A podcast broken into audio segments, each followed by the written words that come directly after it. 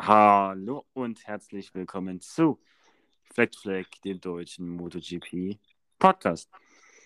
Ja, heute mit der Preview zum USA Grand Prix, zum Amerika Grand Prix, wie auch immer. Ähm, und ich bin heute natürlich mal wieder nicht alleine. Der Jan ist natürlich auch wieder mit dabei. Hallo Jan. Hallo Julian. Ja, und wie schon, wie ich schon gesagt habe, mit der Preview heute dieses Mal ist ja ein ähm, Doubleheader. Äh, Argentinien und USA. Deswegen gestalten wir auch die Preview heute ein bisschen anders, nicht so standardmäßig über alles und so sprechen. Nein, dafür haben wir keine Zeit. Ähm, wir fokussieren uns jetzt auf die wichtigen Sachen und zwar uns auf die äh, Top 5 Flops und Top 5 äh, Flops und Tops, genau. Ähm, ja, und dann würde ich sagen, ich bin natürlich immer freundlich und überlasse den Jan hier ähm, den ersten Flop. Was hast du dir aufgeschrieben? Also, erster Flop-Fahrer. Miguel Oliveira.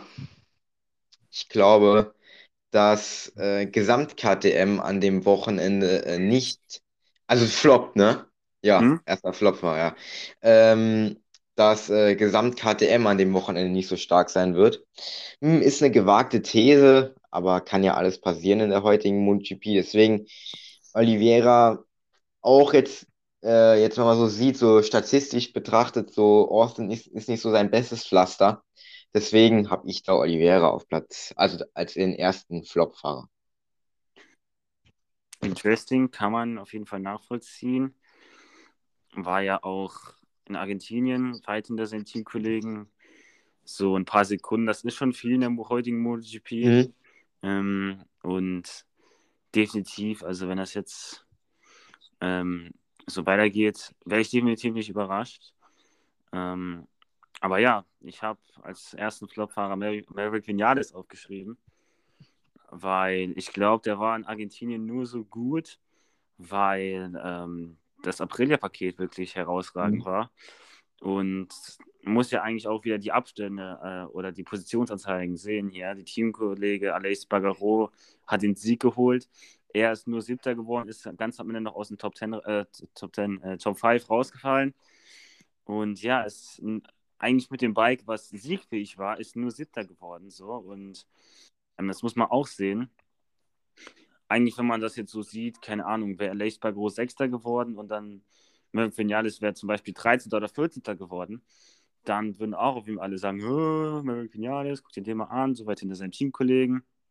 Aber jetzt, wo er siebter ist, sagen alle, boah, richtig gut und so, wenn wir Vinales endlich mit Aprilia klargekommen. Aber für mich ist er das noch nicht, weil er ist immer noch äh, ein paar Plätze hinter Leis Bagaro, der den Sieg eingefahren hat.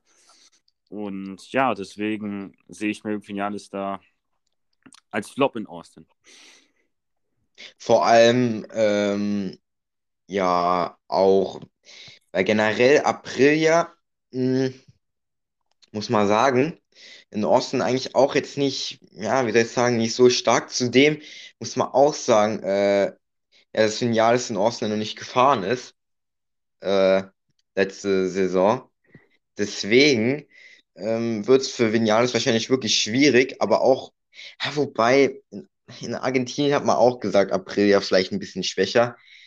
Ähm, aber Vinales da stimme ich dir voll und ganz zu. Ich glaube auch, dass Vinales nur so gut war, weil, es, weil das Bike optimal zur Strecke passt. Das hat einen riesen Einfluss gehabt an dem Wochenende. Ähm, also ich sehe jetzt äh, Vinales auch jetzt nicht konstant in den Top 7 rumfahren. Definitiv nicht. Dafür wird es noch ein bisschen äh, ja, brauchen. Aber Vinales kann ich auf jeden Fall auch nachvollziehen. Ja, dann würde ich sagen, gehen wir direkt auch schon zum ersten Flop äh, rüber. Jan hat den ersten, äh, zum ersten Top rüber. So. Ähm, Jan hat gerade den ersten Flop gemacht, da fange ich mit dem ersten Top an. Und da gehe ich mit Marc Marquez. Ähm, ja, der wieder zurück ist, der wieder trainiert hat auf der 600er und fürs Comeback in Austin trainiert. Natürlich ist noch nicht klar, ob er fährt, aber wenn er fährt, definitiv ein Top. Ich würde jetzt nicht sagen im Rennsieg, aber auf jeden Fall ums Podium muss man ihn da auf jeden Fall mit einbeziehen weil er ist wirklich ein Spezialist auf der Strecke, hat auch in den letzten Jahren bewiesen, dass eigentlich nur ein Sturz ihn da von der Siegesposition verdrängen kann. Und also wenn äh, Marc Marquez mitfährt, auch wieder ein gefährlicher Kandidat fürs Podium. Für den Sieg hm, da fehlt vielleicht noch ein bisschen die Sicherheit und auch Verletzung, will er es vielleicht ein bisschen ruhiger angehen lassen. Aber den Grundspeed fürs Podium dürfte, auf, äh, dürfte äh, denke ich, drin sein. Ja, Marc Marquez, den habe ich aus der Liste mal, also aus der äh, kompletten Liste mal ein bisschen rausgestrichen, weil man halt nicht weiß, ob der fährt oder nicht. Deswegen habe ich ihn da jetzt nicht äh, mit reinbezogen, aber ja, wenn Marquez fit ist, dann wird das was in Austin. Wobei ich es mir nicht vorstellen kann, dass er da jetzt unbedingt um den Sieg und, und um das Podium fahren kann. Ähm, ich glaube eher, dass er noch ein Rennen aussetzen wird, aber das entscheidet nicht ich, das entscheiden da die Ärzte. Hoffentlich richtig. Nicht, dass sie wieder zu früh machen und er übertreibt es dann wieder wie äh, 2020 in Jerez, wo er für den Arm gebrochen hat und dann direkt am nächsten Tag wieder gefahren ist. Hat man gesehen, was daraus geworden ist. Also da lieber ein bisschen den Ball flach halten. Aber ja, kann ich dich verstehen. Marcus, Top-Fahrer, wenn er, äh, äh, wenn er mitfährt und deswegen, ja, passt. Dann mein äh, erster Top-Fahrer, ne? Mhm. Da habe ich Enea Bastianini. Äh, ich glaube, dass der ähm, wieder stärker sein wird als zuletzt in Argentinien weil höchstwahrscheinlich die, Ducati auch sehr, sehr gut liegen wird auf der Strecke. Und ähm, das hat Bastianini letztes Jahr schon bewiesen mit Platz 6. Da hat er den Jack Miller schon geschlagen. Ähm, und da auch dieses Jahr die GP22 ja noch nicht so gut ist ähm, wie die GP21, sehe ich da Bastianini sogar noch ein bisschen weiter vorne als Platz 6. Also ich glaube, dass Bastianini mindestens ums Podium fahren wird am Wochenende, wenn nicht sogar um den Sieg. Deswegen sehe ich ihn da schon sehr ja, in der Kategorie Top. Interessant, weil da komme ich schon äh, direkt zu meinem zweiten Flop-Fahrer, nämlich das ist genau Inia Bastianini. ähm, ja, wenn man sich äh, so die letzten Jahre anguckt, ja gut, Marc Marquez hat halt gewonnen und dann hat Rins noch gewonnen 2019. Aber so eine Ducati, so ganz at the top, Schwierig, schwierig. Ähm, und dann in der Bastianini, ja, der ist zwar das erste Rennen Weltklasse gefahren, muss man sagen, Fair Play, wunderbar. Aber so die letzten zwei Rennen so in Argentinien Zehnter geworden, so gerade so noch Top Ten. Und dann Mandalika, das war, glaube ich, knapp außerhalb der Top Ten. Also, das war schon so die Ehrengefühle, wo ich ihn ähm, vor der Saison auch schon gesehen habe. Und ja, da glaube ich bei vielen jetzt die Erwartungshaltung hoch, dass da mehr kommt von, von La Bestia, aber äh, bin ich mir noch nicht so sicher. Deswegen ähm, habe ich ihn jetzt mal in die Flop-Kategorie eingeordnet. Mhm. Ja, kann man machen. Wobei man sagen muss, dass letztes Jahr, äh, warte, muss ich zählen, eins, zwei, drei, vier Ducatis ähm, in den Top 7 waren ist halt gestürzt und ja gut, äh, Marini ist halt 14. geworden, aber ist nochmal was anderes. Ähm, ja, Bastianini, das kann auch genauso gut kommen, wie du gesagt hast, dass er wieder weiter abflacht und wieder nur da in dem Bereich Platz 10 rumfährt. Aber würde ich mal noch offen halten, wie generell die gesamten Tipps, die wir hier abgeben. Also, ähm, ja. So. Zweiter Flopfahrer. Ah, meine ja. Güte. Zweiter Flopfahrer. Ah, zweiter Flopfahrer. Ist nicht so einfach, sagen wir mal so. Da hole ich mal Johann Zarko, weil ich glaube, dass er weiterhin abflachen wird. Nicht nur, weil er jetzt gestürzt ist äh, in Argentinien, die ganze Lage äh, bei Ducati. Ich denke, dass er es auch nicht so einfach haben wird. Ähm, weil letztes Jahr ist er dort schon ausgeschieden. Generell so Austin und Zarko ein bisschen schwierig, äh, muss man sagen. Aber ähm, trotzdem würde ich Zarko auch was Höheres zutrauen. Aber ich sehe ihn eher wieder so, ja, knapp in den Top 10 vielleicht so, vielleicht wieder so Platz 8 und 9. Aber wenn dann der Teamkollege wieder ums Podium fällt, ist es für ihn auch bitter. Deswegen äh, habe ich ihn als Flopfahrer eingeordnet. Ja, definitiv. Johann Sarko einen unauffälligen Saisonstart gehabt. Jetzt mal in Katar, glaube ich, Achter geworden. Dann in meiner Liga zwar das Podium geholt, aber es waren auch sehr spezielle Bedingungen, darf man nicht überbewerten. Dann jetzt in Argentinien gestürzt. Ähm, ja, da muss ich halt einfach zeigen, wie Sago da mental mit umgeht. Auch, dass Roche Martin jetzt so performt hat, ähm, wurmt ihn sicherlich auch. Ähm, er, sein Ziel war ja auch, eigentlich auch mal ursprünglich mal ein Werks Ducati Bike zu fahren, aber ja, das glaube ich will in seiner Karriere, ähm, wenn es so weitergeht, nicht sehen. Da wird Roche Martin nächste Saison die Werks Ducati fahren und ähm, Joan Sarko ist ja auch schon nicht mehr der Jüngste, sagen wir es so. Und ja, der wird, das wird er sicherlich auch schon mit sich hadern und fragen, hm, also es kann ja eigentlich auch nicht Ziel sein, ein Joan Sarko ähm, ja hier bei einer Kunden Ducati-Mannschaft festzuhängen und ja eigentlich nie so wirklich die Chance auf einen WM-Titel zu haben. Und das wird sicherlich schon äh, in den Gedanken von ihm rumschwören. Von daher, ja, kann ich mir auch gut vorstellen, dass Johann Sacco ähm, nicht performen wird hier in den nächsten Rennen und äh, auch in Austin. So, dann kommen wir zum zweiten Topfahrer. Ähm, und da habe ich ähm, Alex Rins. Ähm, ich glaube, er wird gutes Momentum mitnehmen von Argentinien. Ähm, auch er weiß, wie man diese Strecke fährt, Alex Rins. Ähm, definitiv.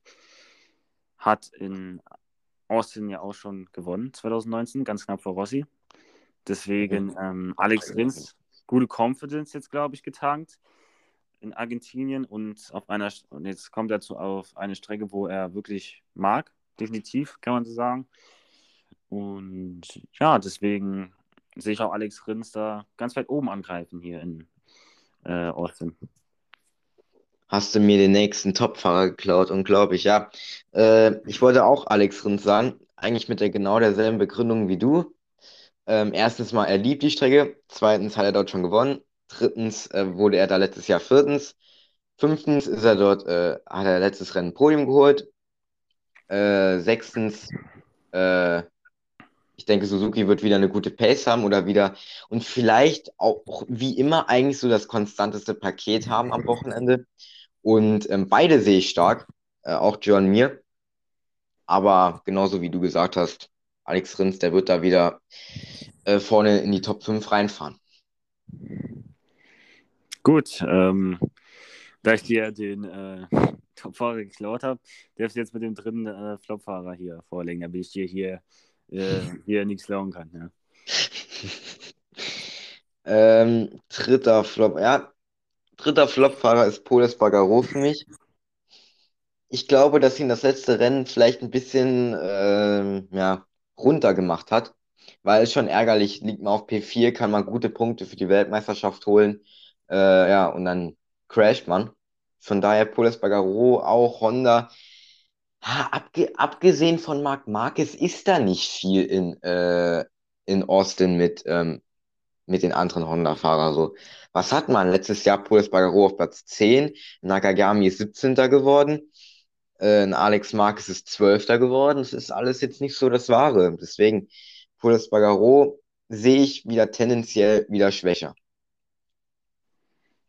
Ja, definitiv weil Polis Bagro ist ja auch gut, sehr gut reingestanden diese Saison. Ähm, ein Podium direkt erstmal geholt, straight out of the box. Da dachte er vielleicht, hm, ja, diese Saison könnte vielleicht gut werden. Aber so viel mehr Punkte hat er dann nicht mehr eingefahren in den zwei Rennen, wie du schon erzählt hast, gestürzt in Argentinien und Mandalika, da ist aber Alex Marquez rumgegurkt. Ähm, und hat da auch nicht wirklich viele Punkte eingefahren. Momentan Platz 10 in der WM. Äh, ja, nur liegt vor einem Jack Miller, der jetzt auch nicht äh, wirklich überzeugt hat, sagen wir mal so. Und ja, definitiv kann ich das verstehen, die Argumentation von Bagaro. Aber kann natürlich jetzt auch Bagaro sagen, jawohl, komm, greifen wir halt in Austin an. Das Spike, das äh, ist auf jeden Fall siegfähig. Das hat Marc Marquez definitiv gezeigt. Und von daher, ja, ist so eine kleine Wundertüte, denke ich einfach, Bagaro. Dann äh, mein dritter Flopfahrer. Ähm, ist sehr interessant. Ich glaube, obwohl, ich glaube eigentlich nicht kontrovers. Franco Morbidelli. Ähm, ja, haben auch sicherlich viele mit mehr gerechnet hier, haben auch viele gedacht, vielleicht, hm, Franco Morbidelli, vielleicht schlägt einen frustrierten Quadraro, aber momentan sieht das Ganze gar nicht danach aus. Drei Rennen in und ja, liegt 21 Punkte dahinter in der WM-Wertung. Von daher, ja, glaube ich, die Negativsträhne geht da weiter bei Franco Morbidelli. Das Paket ist wirklich nicht gut und er schafft es auch nicht, das Maximale da rauszuholen. Und ja, aber ist eigentlich enttäuschend zu sehen, weil er hat ja schon gezeigt, dass man mit wenig eigentlich viel machen kann. 2020, aber momentan jetzt im Werksteam hm, scheint noch einiges nicht zu stimmen. Franco Morbidelli ist ein schwieriger Fall. Ähm, ganz schwierig einzuordnen. Ja, also, also wenn man jetzt generell auf Yamaha zu sprechen äh, kommt, ähm, ja, Morbidelli, das ist auch, ist zwar da letztes Jahr gefahren, aber da auch noch so ein bisschen, ja, Larry, ja, wie soll ich sagen, Larifari-mäßig. Ähm, aber äh, generell Mobidelli, der braucht immer noch ein bisschen, um dort ähm, wieder anzugreifen, äh, we weiter vorne.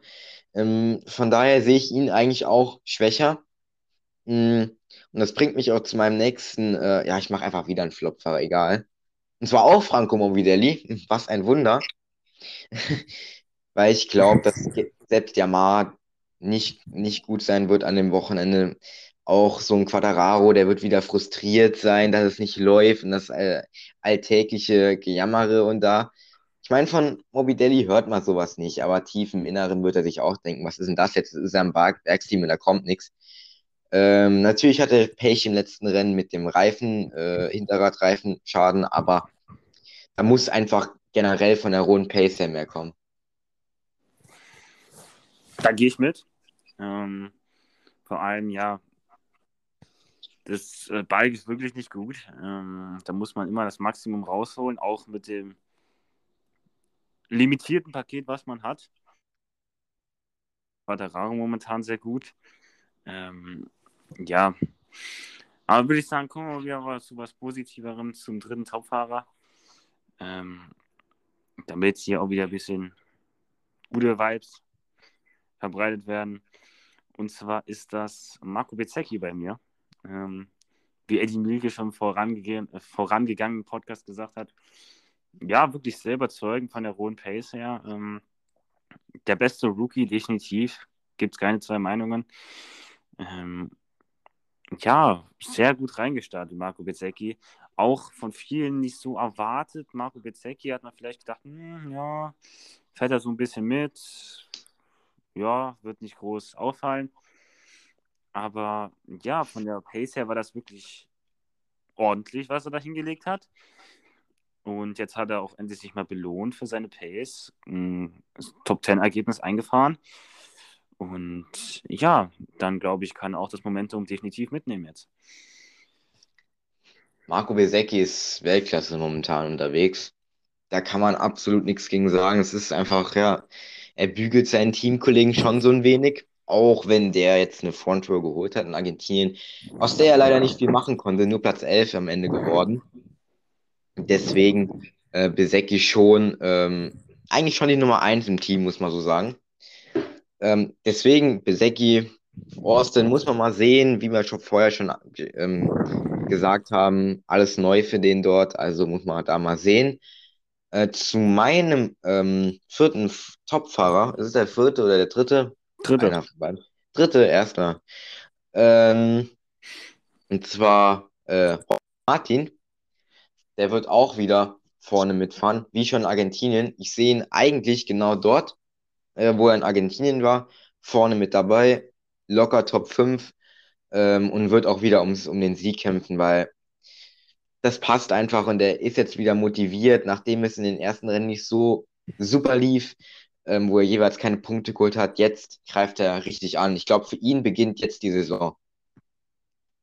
Ja, der Martinator immer gefährlich. Ähm, wenn er da mal in seinen äh, Rhythmus reinkommt, da ist er definitiv schwer zu schlagen. Das hat er gezeigt in Argentinien und in Austin wenn er da das Momentum mitnehmen kann, ähm, ja, definitiv auch wieder ganz oben anzusiedeln. Weil, ja, Jorge Martin und äh, Ducati, das passt einfach, definitiv. Und ja, generell aus dem Lager hört man auch sehr, sehr wenig Ausreden. Ähm, da wird einfach sich auf die Arbeit fokussiert, was sehr gut ist. Und Jorge Martin zeigt das auch. Ähm, vor allem im letzten Rennen um den Sieg gefeiert mit Alex Bagaro. Leider dann, äh, was heißt leider, ähm, den Sieg verloren, aber definitiv der Martinator, vor allem in Qualifyings, ja, immer ganz oben anzusiedeln und auch in den Rennen, definitiv. Äh, ja, also würde mich jetzt definitiv nicht überraschen, wenn, wenn wir ihn da vorne sehen. Sagen wir es mal so. Ja. Dann, da der Jan ja schon seinen vierten Flop-Fahrer ähm, ja, genannt.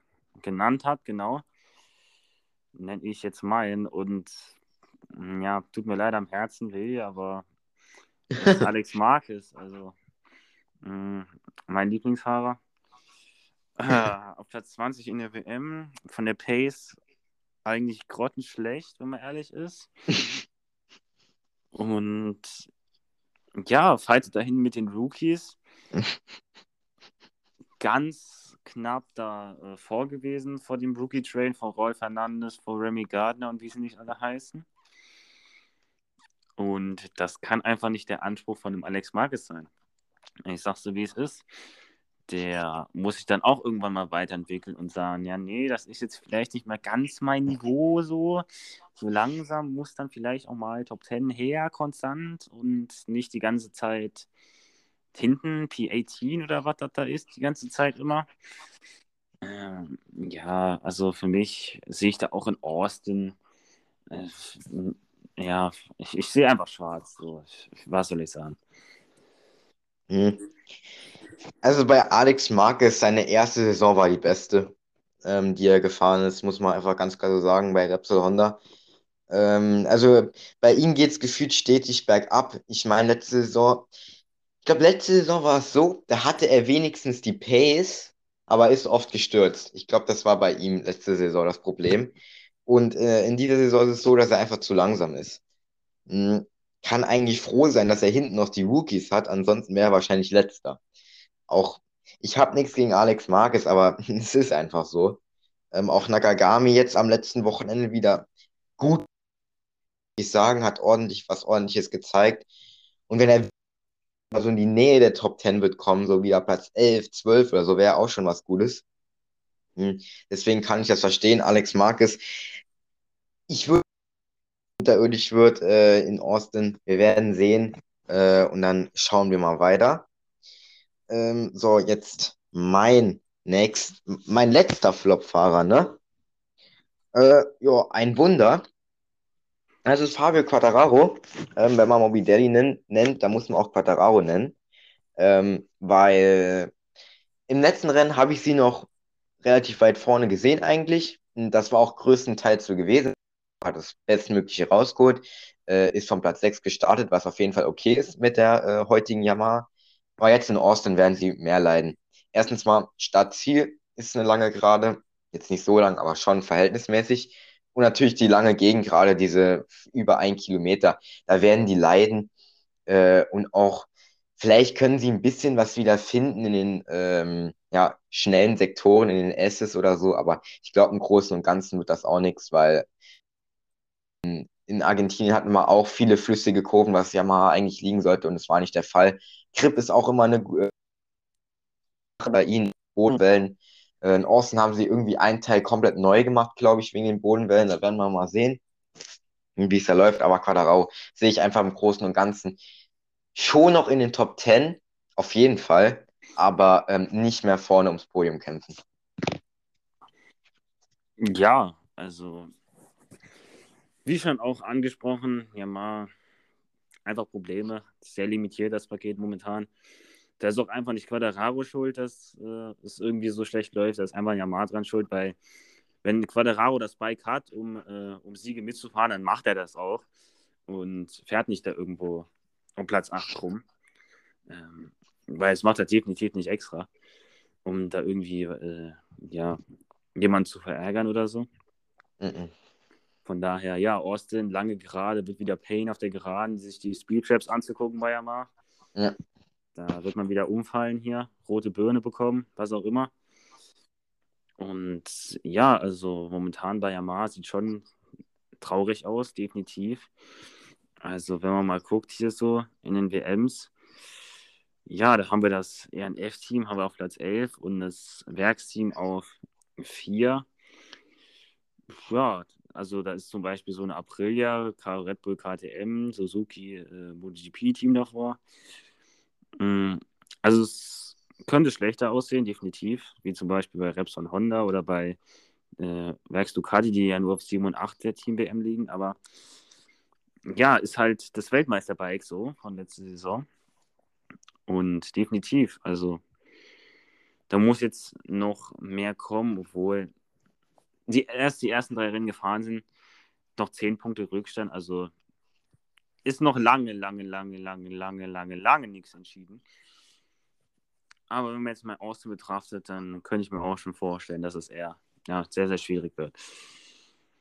So, dann würde ich sagen, komme ich auch zu meinem letzten Flop-Fahrer, bevor wir dann zu Top-Fahrer 4 und 5 kommen. Ähm, ja, und mein Flop-Fahrer ist Francesco Bagnaia, mein letzter. Ähm, wie ich schon erzählt habe, Ducati in Austin in den letzten Jahren auch als Marc Marquez 2019 gestürzt ist, mh, mm, ja, nicht da gewesen. Und da hilft diese Gerade anscheinend auch nicht. Wobei, man muss jetzt sagen, der Vorteil der Ducati auf der Geraden ist auch nicht mehr so groß. Nicht mehr so groß, beziehungsweise fast weg. Man hat ja gesehen in Argentinien, wie die Aprilia da wirklich sehr gut mitfahren konnte auf der ja. Geraden und da aus dem Slipstream heraus äh, überholt hat. Also wann, also hätte man jemand das vor zwei oder drei Jahren gesagt, dass mal eine Aprilia eine Ducati auf der Geraden überholt, hm, ja, keine Ahnung. Ich weiß nicht, was man, was man mit dem gemacht hätte, aber ja, es wäre schon sehr gewagt gewesen. Mhm. Francesco Bagnaia zwar ein gutes Ergebnis jetzt eingefahren, Top 5 so, aber ja, ist dann auch das einzige Hoch in der Saison gewesen bis jetzt. Und wenn man auf die WM guckt, sieht das wirklich auch noch nicht so rosig aus mit diesem Punkteresultat da jetzt. Ähm, ja, also wie gesagt, ich sehe auch einfach die Konkurrenz zu groß. Ähm, da hat man, wie gesagt, in der Lace Baggeron, Brad Binder vorne, die zwei Suzukis, die wohl immer konstant sind. Ein Martinator kommt jetzt vielleicht dazu, ein Marcus vielleicht vorne äh, fahren wieder. Also, ja, das sind schon gute Leute und da glaube ich, im Vergleich zu denen hat vielleicht Banaya das Nachsehen.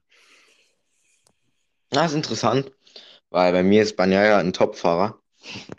Also einer, der, denke ich, jetzt wirklich mal wieder back aus der Krise kommen, wird äh, kommen. Ähm, weil ich glaube, dass Ducati gut liegen wird äh, in Austin. Sowohl GP22 als auch GP21, das wird, denke ich, besser werden. Ähm, ja, weil ich weiß nicht, Ducati und Austin, das passt, das ist letztes Jahr gut gewesen. Ich weiß, das kann man nicht unbedingt vergleichen, aber äh, Banyaya denke ich schon, dass der wieder mindestens aufs Podium fährt.